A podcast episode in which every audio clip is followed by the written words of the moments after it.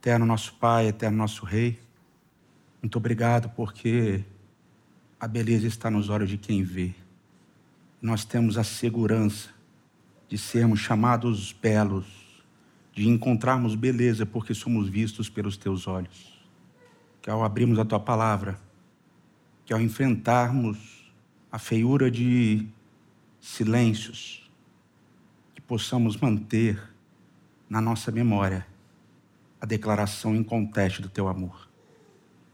Te pedimos isso, a tua presença, em nome do teu filho Jesus. Amém. Meu filme preferido é um filme estranho. Chama-se Sétimo Selo. O Sétimo Selo. E foi escrito e dirigido por um cara chamado, um sueco chamado Ingmar Bergman. E eu gosto tanto desse filme que quando eu comecei a namorar com a Vanessa, eu fiz a, eu fiz a Vanessa assistir algumas vezes esse filme. E para ver se ela dormia ou não. E ela não dormiu. E a gente casou. É, é um filme em preto e branco, um filme antigo, 1957, se eu me lembro bem. E conta a história de um, de um cavaleiro cruzado voltando das cruzadas no Oriente Médio, voltando para a Suécia, encontrando um país devastado pela peste negra, destruído é, em País em Frangalhos e ele. Ah, o filme começa com uma cena dele na praia com o escudeiro dele. Aqueles que lembram, é uma, é uma, uma cena, uma imagem de início muito forte. E o filme começa e termina com uma frase, que é um texto bíblico, que é Apocalipse capítulo 8, verso 1. E quando o cordeiro quebrou o sétimo selo, houve silêncio no céu. E daí vem o nome do filme, o sétimo selo. E daí vem o tema do filme, o silêncio de Deus. E o Bergman gostou tanto dessa, dessa ideia, era uma ideia tão forte para ele, a gente pode entender muito também pela influência que ele teve de, de um filósofo muito importante dinamarquês, o Soren Kierkegaard. É muito interessante ver o sétimo selo com esse olhar de entender uh, o livro Temor e Tremor, do Kierkegaard, que é essa peregrinação do cavaleiro da fé. E o Antônio Bloch, que é o personagem principal desse filme, ele está numa jornada, uma jornada, só que não é uma jornada de fé, é uma jornada de crise de fé. E ele começa logo no início do filme, depois dessa declaração, a jogar xadrez com a morte. E o filme vai se desenrolar ele jogando xadrez com a morte. E todo o filme é baseado na ideia dele buscar um significado, um sentido para a vida, porque ao achar que ele estava encontrando uma experiência espiritual, indo para as cruzadas e defendendo a fé e defendendo a vontade de Deus para libertar Jerusalém, ele volta e ele diz: Eu não encontrei nada, eu não continuo sem encontrar sentido para a minha vida. E aí então ele vai nesse último suspiro da vida dele buscar sentido para a existência dele. Esse é o, é o mote do filme. E tem algumas cenas muito, muito antológicas, diálogos muito fortes. E um desses diálogos é entre ele e a morte, mas ele acha que é um padre. Ele entra numa igreja para se confessar e ele se confessa para o padre. Eu não vou dar um spoiler para vocês, porque é uma sequência importante do filme. Mas ele diz uma frase muito interessante: diz assim, porque é tão inconcebível, tão cruelmente inconcebível compreender a Deus a partir dos nossos sentidos. E é muito interessante porque é uma frase estranha, porque a gente fala com Deus, né? a gente ora, a gente lê a Bíblia, ou seja, de uma certa maneira a gente envolve os nossos sentidos nessa relação com Deus. Mas a ideia de que ele está experimentando esse silêncio de Deus, essa ausência no diálogo. E o silêncio de Deus é uma coisa complexa. E a gente vai, ao longo dessa série, explorar essa ideia do silêncio de Deus. Tem um antropólogo e educador é, alemão, Christoph Wolff, e ele fala que a melodia da comunicação, a melodia da fala, ela se encontra na alternância entre as falas e o silêncio. Né? Então, para entender o silêncio, a gente precisa entender as falas, ou o ritmo da fala. E todo aquele que fala, quando ele fala, ele fala usando o silêncio. Então, quando eu falo, eu uso o silêncio para construir a minha fala. E essas pausas, elas dão para vocês o tempo de pensarem naquilo que eu falei e de se prepararem para aquilo que eu vou falar. E enquanto eu falo, geralmente por educação, as pessoas permanecem em silêncio. Quando você conversa, tem sempre um amigo chato que te interrompe, muitas vezes. E quando a fala é interrompida e não há o silêncio de quem escuta, o diálogo começa a ficar difícil, né? Então o silêncio é interessante, porque quando a gente está se comunicando, eu falo, você escuta, depois você fala, eu escuto, e o silêncio vai fazer parte desse processo comunicativo. E aí a gente começa a entender um pouquinho da função do silêncio nesse processo comunicativo, porque ele é parte importante. Agora, o silêncio ele é um momento presente, ou seja, agora vocês estão em silêncio. O momento do silêncio ele é sempre presente, ele é sempre o agora. E ele é interessante porque ele é constituído de dois momentos que se juntam ao agora. Agora eu estou falando, e agora eu pausei. O momento imediatamente antes e o momento imediatamente depois. Então, a complexidade do, do, silêncio é que ele envolve as três dimensões temporais. Porque o silêncio é uma experimentação de agora, mas ele envolve a memória ou a lembrança do que acabou de ser dito e a expectativa daquilo que vai ser dito na sequência. E quando alguém começa a falar e não termina uma frase, como é que a gente fica? Fora que tem aquele amigo chato que termina as frases para você também, né? Você está falando, ele termina as frases para você e te interrompe. Então, o processo do silêncio é interessante porque ele envolve essa temporalidade. Ele é uma experiência presente, mas que ele exige que você entenda que houve alguma coisa dita antes do silêncio e também que você entenda que existe a expectativa de que alguma coisa ainda vai ser dita no futuro. Então ele envolve lembrança e expectativa, passado e futuro, mas a experiência dele é sempre uma experiência do agora, daquele momento, do presente. E esse é o silêncio comunicativo, que faz parte, todos nós experimentamos o tempo todo. E a gente consegue entender que isso não é um bicho de sete cabeças. Mas tem um outro silêncio, que é o silêncio mítico. É o silêncio que tem a ver com uma outra dimensão, a dimensão do início e a dimensão do fim. E quando a gente vai para a Bíblia, por exemplo, o Salmo 115, diz lá no Salmo 115 que os mortos não louvam a Deus, nem aqueles que desceram à região do silêncio. E na poesia hebraica bíblica existe essa ideia do paralelismo. Então ele está colocando em paralelo os mortos e a região do silêncio. Ou seja, morrer é descer à região do silêncio, onde nada é dito. Portanto, a morte é a cessação da fala, é a cessação do barulho, é a cessação do louvor, é a cessação da música, é a cessação de todas as coisas que produzem sons. Então, o fim é o silêncio temido por todos nós e por isso que esse silêncio ele é mítico. Nós temos medo do silêncio. Nós temos dificuldade de entender o silêncio, porque o silêncio é uma antecipação do dia em que a gente nunca mais vai ouvir alguma coisa. O silêncio é o fim. Mas na Bíblia o silêncio também é o início. Porque antes de todas as coisas, antes de haver qualquer coisa criada, Deus não tinha falado.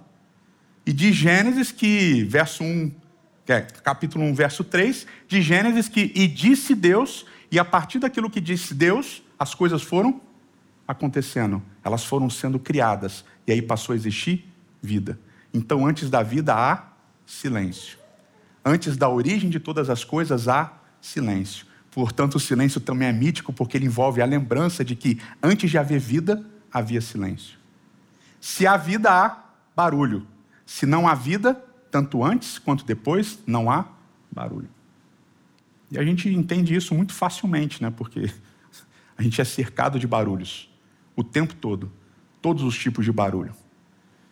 E eu acho legal que tem uma música muito, muito maneira, né? Muito marcante. Os mais antigos vão lembrar Simon and Garfunkel cantando no Central Park, The Sounds of Silence. Lembram disso? Ele fala: Nós todos estamos cercados e rodeados de barulho, as pessoas falam, mas ninguém escuta.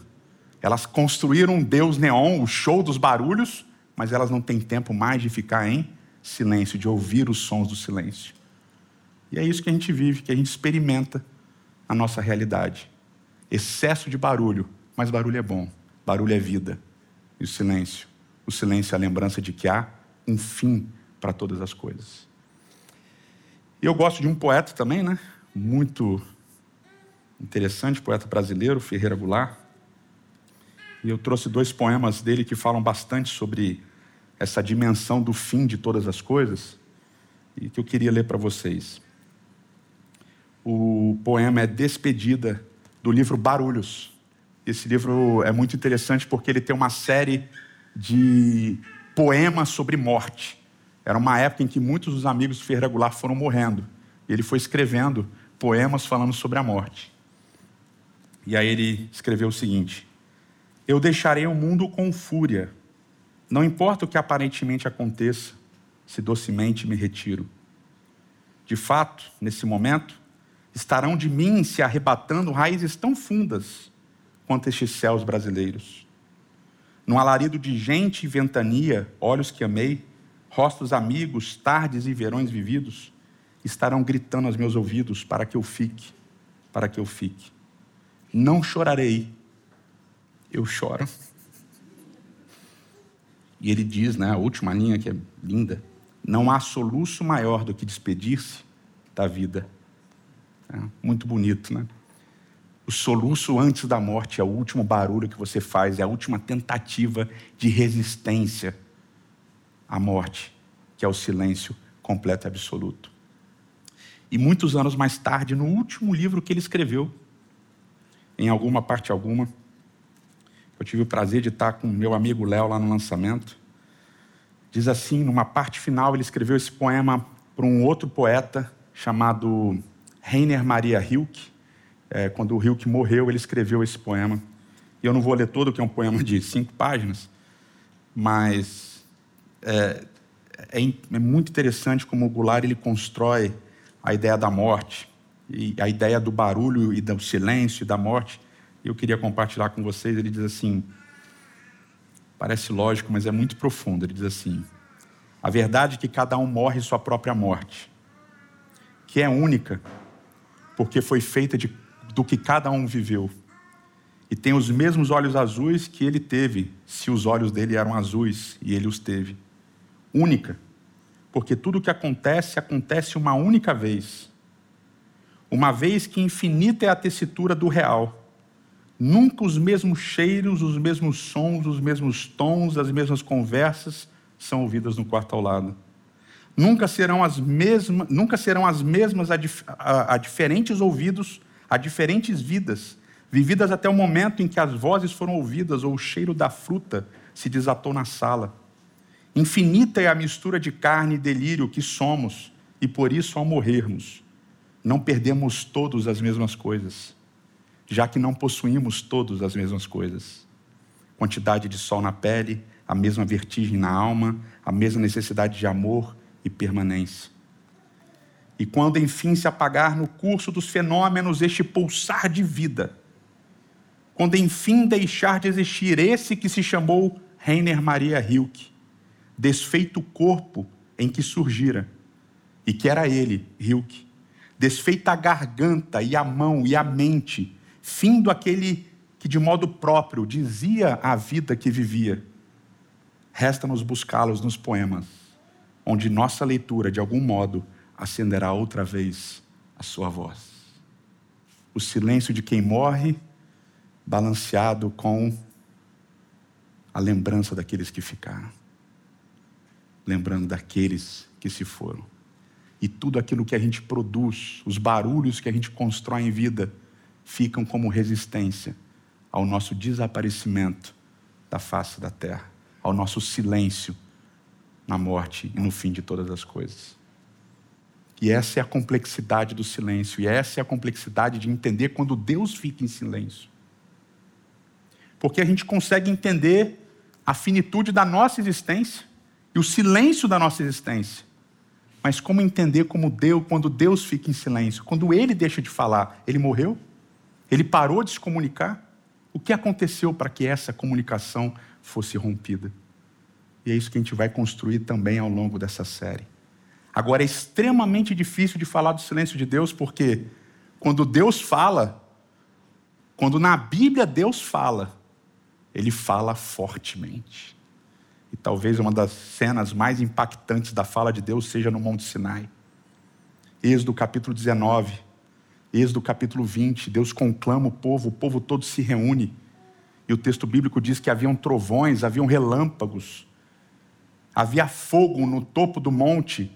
E quando Deus fala e ele pronuncia os dez mandamentos, ele pronuncia as famosas dez palavras, o decálogo. Diz que o povo ouviu e o povo teve medo da voz de Deus. E o povo falou: Moisés, vai você e continue esse papo com Deus, porque se ele continuar falando, a gente vai morrer. Então tinha vento, tinha fogo, tinha trovão, tinha relâmpago, e a voz de Deus era tão mais forte que todos esses barulhos. E o povo sentia medo. E ao longo da Bíblia, várias vezes a voz de Deus é comparada como tempestade. Ela é muito forte, ela é muito barulhenta, a voz de Deus. E é por isso que quando ele faz silêncio, fica tão mais difícil de entender. Porque a voz dele é muito forte. Mas é interessante que na Bíblia também tem um outro momento, de um outro personagem. E os mesmos elementos de Êxodo capítulo 19 e 20 estão presentes nessa história. Mas tem um twist muito legal que a Bíblia sempre faz. Elias tinha passado um bom tempo brigando com Jezabel, com Acabe, com o sacerdote Baal, fugiu, se escondeu e tal. E finalmente ele volta depois de um período de seca e ele faz um desafio para o sacerdote Baal reúne todo mundo aí, Acabe e Jezabel, reúnam todos os sacerdotes Baal e vamos fazer uma disputa para acabar com a seca. Vocês oferecem sacrifício, se Baal mandar fogo do céu, Baal é Deus e a seca vai acabar. Mas, porém, todavia, se Deus mandar fogo, o Deus verdadeiro mandar fogo para o meu sacrifício, então Deus é o Deus verdadeiro e a seca vai acabar. E aí tem uma disputa que acontece no alto do Monte Carmelo. Eles começam a fazer lá todos os seus rituais, e os rituais de adoração a Baal envolviam danças, envolviam cortes, eles se talhavam, derramavam sangue e gritavam, e Elias começa a zoar. Não, o Elias não ficou quieto, ele podia ter ficado olhando, pensando, nossa, coitados, né? Não, Elias zoa, ele fala assim: Ô pessoal, grita mais alto. Talvez Baal tenha dormido, talvez Baal tenha viajado, talvez Baal tenha ido no banheiro. Grita mais alto para ele escutar vocês. E eles gritam, gritam, gritam, gritam. E uma hora Elias fala: Terminou? Acabou? Acabou o processo de vocês aí? Posso ir agora? Joga água aqui. Aí joga água, vocês lembram, né? Só vai lá, faz água, joga uma, duas, três, faz uma vala de água ali. E aí Elias ora. E quando Elias ora, desce fogo do céu e consome o sacrifício, a pedra, a madeira, tudo. Lambe a água, muito fogo. E aí então todo mundo reconhece que o Senhor é Deus. E aí Elias vai lá, imagina, deve ter sido uma cena tenebrosa, né? Que Elias vai lá e mata 400 sacerdotes de Baal na faca. Pega a espada e mata 400. Você imagina que não é, deve ser fácil, né? 400. Terminou de matar, tá lá orando para a chuva cair. Acabe desce, conta para Jezabel, a rainha, o que tinha acontecido. Jezabel fala: Esse cara é maluco, eu vou matar esse cara e manda avisar Elias que vai matar ele. E Elias fica com medo, Elias foge. Elias sai do Monte Carmelo, no alto de Israel. Ele desce Israel inteiro e vai até a região do Sinai e se esconde numa caverna. E ele está lá, Deus manda comida para ele, ele não consegue fazer nada, está deprimido, depressivo, não consegue fazer nada, só come, dorme, come, dorme, come, dorme. Deus aparece, meu querido, o que você está fazendo aqui? Estou fugindo, só eu, querem me matar, estou fazendo tudo certo, mas estão atrás de mim, não sei o que fazer, etc e tal. E aí vem um texto importante. 1 Reis, capítulo 19, conta essa história. A partir do verso 11. Eis que o Senhor estava passando e um grande e forte vento fendia os montes e quebrava as rochas diante de Deus. Mas o Senhor não estava no vento. Lá no Sinai tinha vento, aqui tem vento de novo. A história de Israel no Sinai, agora na história de Elias, no Sinai também. Depois do vento houve um terremoto, mas o Senhor não estava no terremoto. Depois do terremoto veio um fogo, mas o Senhor não estava no fogo. E depois do fogo veio um som de um suave sussurro. E aí Deus fala com Elias. Literalmente no hebraico diz que Deus estava na voz do silêncio. É o substantivo de mamar que vem do verbo damam, que significa ficar quieto. E é engraçado que em hebraico tem duas palavras derivadas desse verbo para silêncio. Demamá, que aparece aqui, que é para seres humanos, que estão falando. E tem duman, que é outro substantivo que significa o silêncio daqueles que morreram. Então eles ainda fazem a diferença entre o silêncio comunicativo e o silêncio da morte, a partir do mesmo verbo. Mas o legal aqui da história de Elias é Deus estava na voz do silêncio. Duas histórias no mesmo lugar, no Sinai. Com fogo, com vento, com terremoto, com trovão. E uma história, Deus fala a partir desses elementos do barulho. Na outra história, Deus fala a partir da voz do silêncio. E nos dois momentos, Deus estava presente no barulho e no silêncio. Por que isso é interessante? O que isso traz para a gente, para a gente entender nesse primeiro momento que é o silêncio? O silêncio de Deus não tem a ver com barulho e o silêncio de Deus não tem a ver com silêncio. O silêncio de Deus tem a ver com jornada. E cada jornada é diferente uma da outra. A jornada precisa da fala, do barulho, precisa das manifestações grandiosas, mas ela também precisa do silêncio. E qual é a função do silêncio nessa jornada de relacionamento entre Deus e o homem? Eclesiastes capítulo 7, do verso 1 a 4, diz assim: O bom nome é melhor do que o bom perfume e o dia da morte é melhor do que o dia do nascimento. Melhor ir à casa onde há luto do que ir, a, do que ir à casa onde há banquete, pois naquela se vê o fim de todas as pessoas e os vivos tomam em consideração. Melhor é a mágoa do que o riso, porque com tristeza do rosto se torna melhor o coração. O coração dos sábios está na casa do luto, mas o dos insensatos na casa da alegria. O silêncio ele produz em nós a reflexão da jornada temporal de passado, presente e futuro. Quando há luto e a gente olha o silêncio de alguém que a gente ama, que a gente amou, que a gente experimentou, que a gente ouviu barulhos durante toda a vida, a gente reflete sobre os barulhos que são importantes. Tem uma tradição judaica que quando alguém tem lutado, você se senta com aquela pessoa e fica sete dias em silêncio com ela. Durante aqueles sete dias você reflete sobre os barulhos que aquela pessoa fez durante a vida. E você lembra daqueles barulhos em silêncio. E você reflete sobre os seus próprios barulhos. Quais foram os barulhos que eu fiz que realmente valeram a pena? E quais são os barulhos que eu ainda vou fazer, que eu ainda vou fazer que realmente vão valer a pena? Quais são esses barulhos? Qual é o juízo desses barulhos? o silêncio faz a gente pensar nos barulhos de ontem e nos barulhos que ainda vão vir amanhã. O silêncio faz a gente ter uma compreensão melhor da jornada. Então, o silêncio é essa jornada de reflexão sobre ontem e sobre amanhã, apesar de hoje ser silencioso. Quando Deus está em silêncio hoje, eu preciso pensar naquilo que Ele falou ontem e expectar aquilo que ele vai falar amanhã. Essa é a complexidade do silêncio. E esse é o convite, o convite do silêncio de Deus. Lembrem de ontem. Esperem o amanhã. Se hoje eu não falo, lembrem do que eu falei ontem. Esperem que eu vou falar amanhã. Eterno nosso Pai, eterno nosso Rei. Muito obrigado, Senhor, pela experiência estranha, mas ao mesmo tempo profundamente reflexiva do silêncio.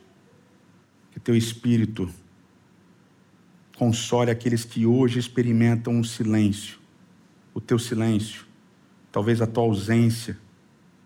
E por favor, Senhor, conforte com a lembrança das tuas falas e da tua presença ontem, e console com a expectativa da tua fala e da tua presença amanhã. Embora hoje talvez possamos estar sem entender uma coisa ou outra, que tenhamos a confiança que na nossa jornada o silêncio vai nos levar para mais perto da tua presença.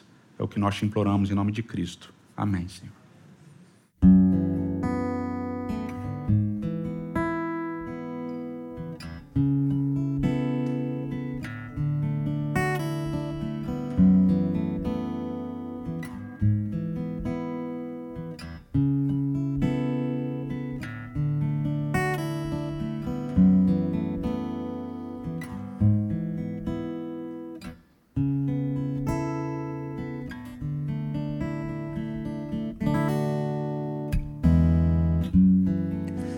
Poucas palavras bastariam para eu entender.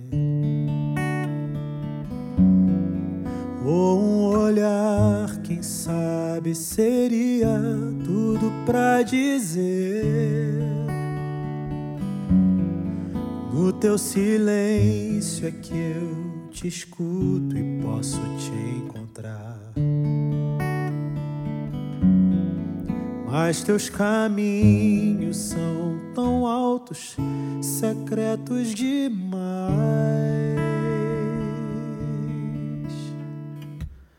Eu não queria todas as respostas.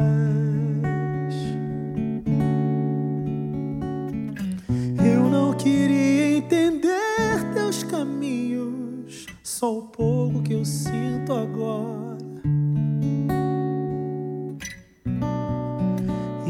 Retornar à tua casa.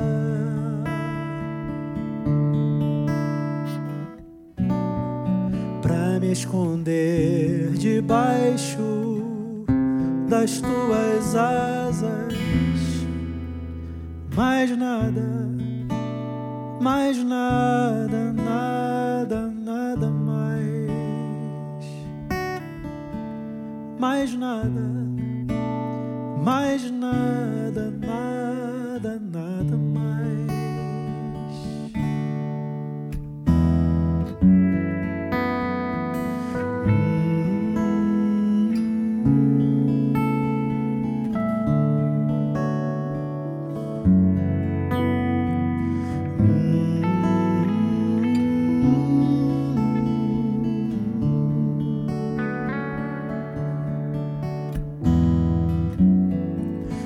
Teu silêncio é que eu te escuto e posso te encontrar. Mas teus caminhos são tão altos, secretos demais.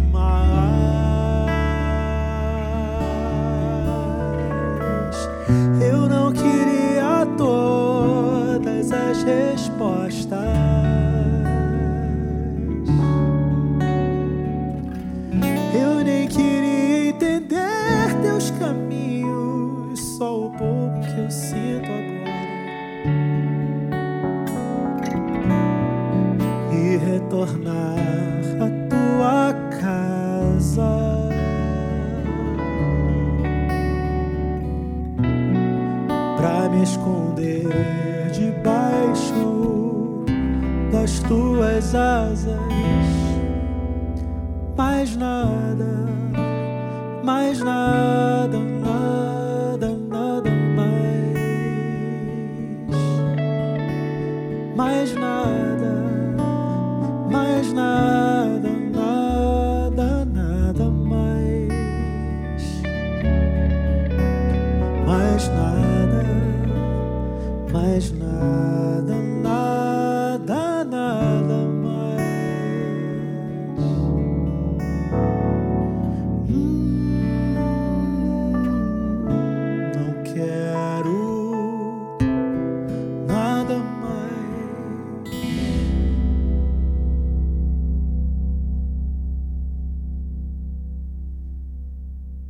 o Senhor te abençoe e te guarde. Que o Senhor faça brilhar o seu rosto sobre ti e tenha misericórdia de ti. Que o Senhor sobre ti levante o seu rosto e te dê a paz.